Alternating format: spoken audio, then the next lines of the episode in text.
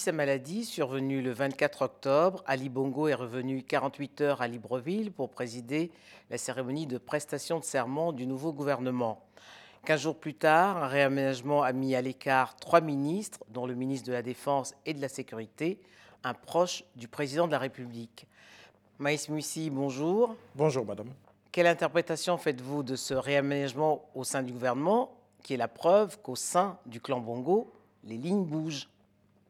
Je note pour le regretter qu'il y a comme euh, une forte instabilité au sommet de l'État. Et le réaménagement du gouvernement, seulement une dizaine de jours après qu'il ait été mis en place, en est la preuve la plus flagrante.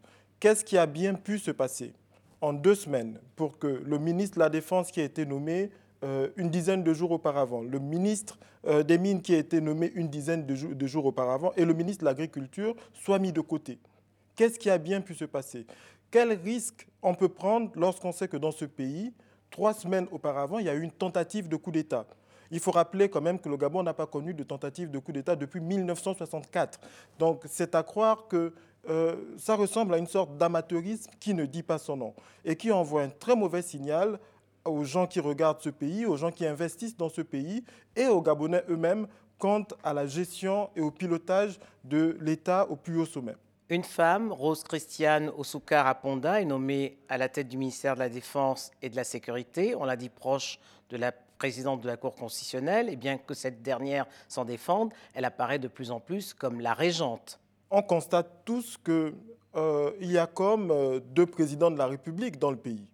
On a Ali Bongo, dont on a finalement peu de nouvelles, et Marie-Madeleine Boroncho, qui est présidente de la Cour constitutionnelle. On constate effectivement qu'un certain nombre de ses proches accèdent à un certain nombre de responsabilités stratégiques. Je veux noter aussi que est-ce que ce n'est pas le clan Bongo qui resserre les rangs? On a toutes Le noyau dur du clan Bongo? Mais ça a toutes les apparences de cela. D'autant que de plus en plus, on est dans un mélange de genres. J'aime à rappeler que Mme Marie-Madeleine Boroncho est la présidente de la Cour constitutionnelle. Et à ce titre, elle devrait se limiter au cadre de ses fonctions. Or, la République gabonaise, selon l'article 5 de la Constitution, est organisée selon le principe de la séparation des pouvoirs exécutifs, législatifs et judiciaires. Sur l'année 2018, on a constaté que la Cour constitutionnelle, qui est le pouvoir judiciaire, a eu c'est auto-donner des prérogatives qui relèvent de l'exécutif et, du législatif. en modifiant l'article 13 notamment. En modifiant l'article 13, en réécrivant la Constitution, ce qui est une prérogative du pouvoir législatif et donc du, et, du Constitution, mais aussi un peu plus tôt dans l'année, en démettant le gouvernement qui est une prérogative du président de la République. Et donc, on se retrouve avec une sorte d'institution hybride. On nous explique que Mme Marie-Madeleine Bourancho et son institution le font pour préserver euh, la Constitution et pour préserver la République, mais je constate qu'on a une préservation de la Constitution à géométrie variable. Il y a quelques jours, le président de la République a pris des décrets par lesquels il nommait l'ancien Premier ministre au poste de médiateur. Euh, il me semble que l'article 20 de la Constitution est tout à fait clair. Les fonctions, les nominations dans la haute fonction publique ne peuvent se faire que par un décret pris en Conseil de ministres. Or, on n'a pas eu de Conseil de ministres au Gabon depuis le 16 novembre, depuis deux mois. Ça laisse penser que, oui, Madame Marie-Madeleine Boroncho se comporte comme une régente, et ça laisse penser qu'il y a comme une volonté de préserver et de resserrer les rangs autour du clan Bongo pour faire main basse sur le pouvoir exécutif. Et c'est regrettable. Il n'y a pas eu, comme vous le rappeliez à l'instant, de Conseil des ministres depuis le mois de novembre. Le dernier avait été présidé par le vice-président. Pensez-vous qu'il a encore mandat pour tenir euh, le prochain Conseil des ministres? Si on lit euh, l'article 13 modifié et réécrit selon les vœux de Mme Boroncho, euh, il n'en a pas le droit. C'est-à-dire pour présider à nouveau un Conseil de ministres comme ça s'est fait le 16 novembre, ils doivent retourner devant la Cour constitutionnelle, présenter un ordre du jour que celle-ci doit préalablement valider.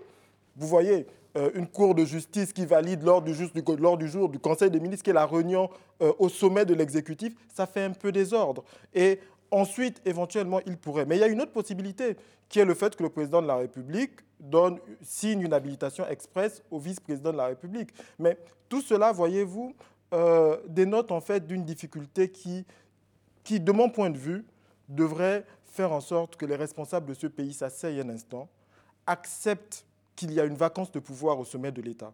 On ne peut pas diriger un pays par WhatsApp. On ne peut pas diriger un pays avec, une télécommande depuis Rabat. le fonctionnement normal d'un pays nécessite euh, une présence de tous les instants. Et personne ne peut croire que dans un pays comme le Gabon, un pays qui est aussi complexe, où les attentes des populations sont aussi importantes, un homme, fût-il Ali Bongo, puisse diriger ce pays pendant plusieurs mois en étant quelque part à Rabat où il poursuit et il a le droit de poursuivre sa convalescence. Alors deux mois après les législatives, l'Assemblée nationale a été finalement installée. Le Parti démocratique gabonais d'Ali Bongo y détient la majorité. Mais quel rôle peut encore jouer cette Assemblée nationale dans un contexte politique aussi délétère depuis le mois de, depuis le mois de novembre? Écoutez, c'est une question extrêmement pertinente. Euh, du point de vue de la Constitution, l'Assemblée nationale a trois missions. Voter la loi, consentir l'impôt et contrôler l'action du gouvernement. Dans les conditions d'aujourd'hui, que ce soit l'Assemblée nationale ou le Sénat, elles ne sont pas en capacité, ces chambres, d'assumer leur mission. Étant entendu que nous avons une question que je crois la plupart des Gabonais se posent et sur lesquelles ces deux chambres sont incapables de se prononcer la question de la présence du chef de l'État dans ses fonctions, dans ses prérogatives et en assumant au quotidien ses fonctions est une vraie question. Et ces deux chambres, d'abord les bureaux de ces chambres, les présidents de ces institutions et les parlementaires qui s'y trouvent, font comme si le pays fonctionne euh, normalement, nous sommes en pilotage automatique, tout va bien, et on fait comme si c'est une situation qui n'existe pas. Et comment expliquez-vous le silence et le mutisme, plutôt le mutisme de l'opposition gabonaise y compris à l'Assemblée nationale Alors, euh, l'Assemblée nationale, le mutisme, il faut dire que l'opposition est sortie quand même des dernières élections. Très affaiblie. Très affaiblie. Et euh, il n'y a aujourd'hui à l'Assemblée nationale aucun leader dit historique plus ou moins de l'opposition.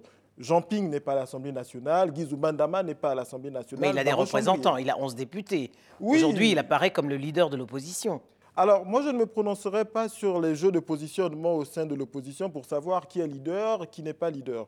Moi, je pense... 11 députés à l'Assemblée nationale, ce n'est pas si mal. Oui, certains vous retorqueront que Jean Ping a remporté l'élection présidentielle, on la lui a volé. Donc, moi, je ne veux pas rentrer dans, dans, dans, ce débat. Moi, ce qui m'importe, et ce que je constate, c'est que les responsables de l'opposition ont manqué à leur devoir euh, en faisant, en n'arrivant pas à...